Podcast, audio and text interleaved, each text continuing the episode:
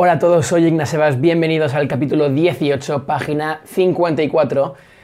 Es 12 de octubre del, del año 2019, son las 1, exacto, en punto, justo ahora. Lo que vamos a hacer hoy va a ser ir al campus, ya sabéis dónde traemos a estudiantes, a que aprendan español y todo eso.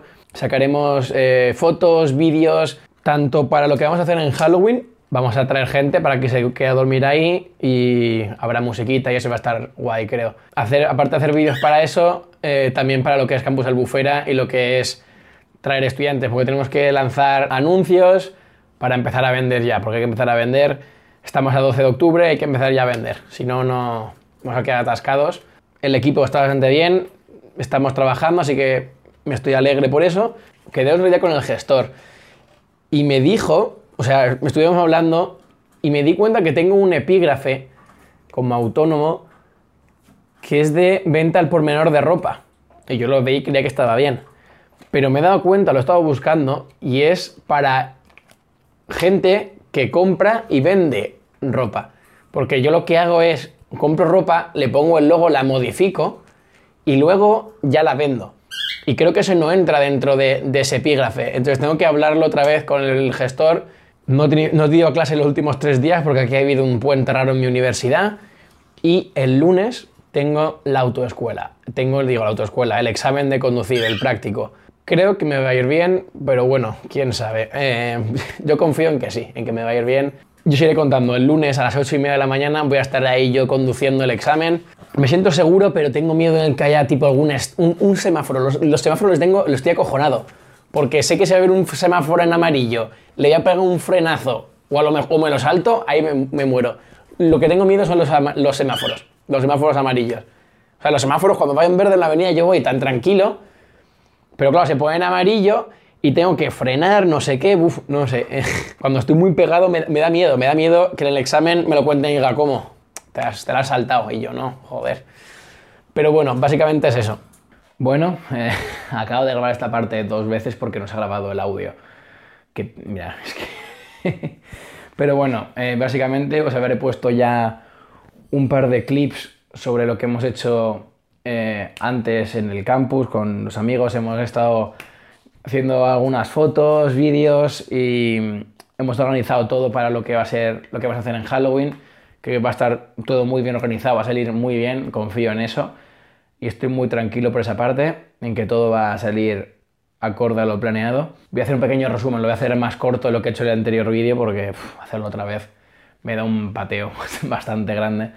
Y mm, estoy bastante así pensando mucho en el tema del carnet de conducir en el tema de sí, aprobarle el, examen práctico.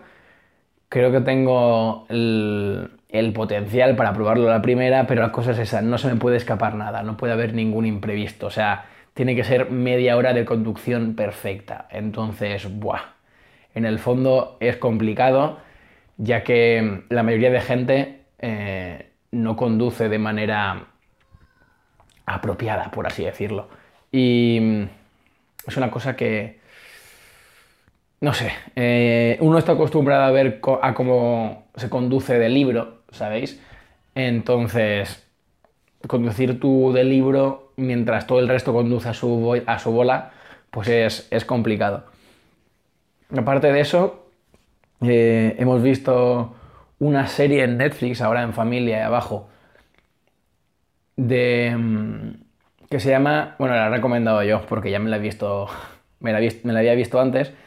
Eh, es un mini documental que se llama Entre los verdaderos narcos, que es, eh, sí, explican todo el proceso de producción eh, de cocaína en Latinoamérica desde Perú, Colombia y México. Enseñan esas tres, esos tres países y ven un poco cómo funciona el, el tema del narcotráfico ahí.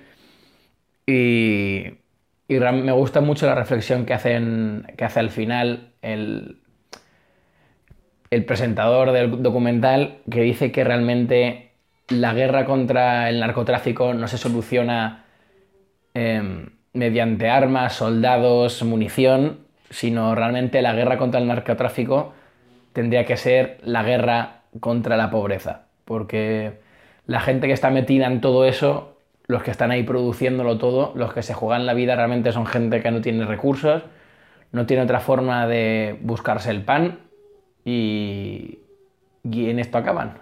Entonces es muy buena reflexión, os recomiendo que veáis la serie, es muy buena.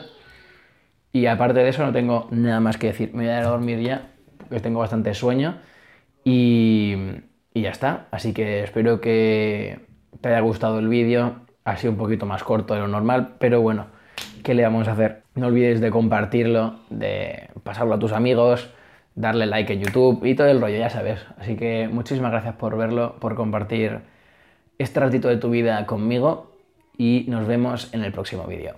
Adiós.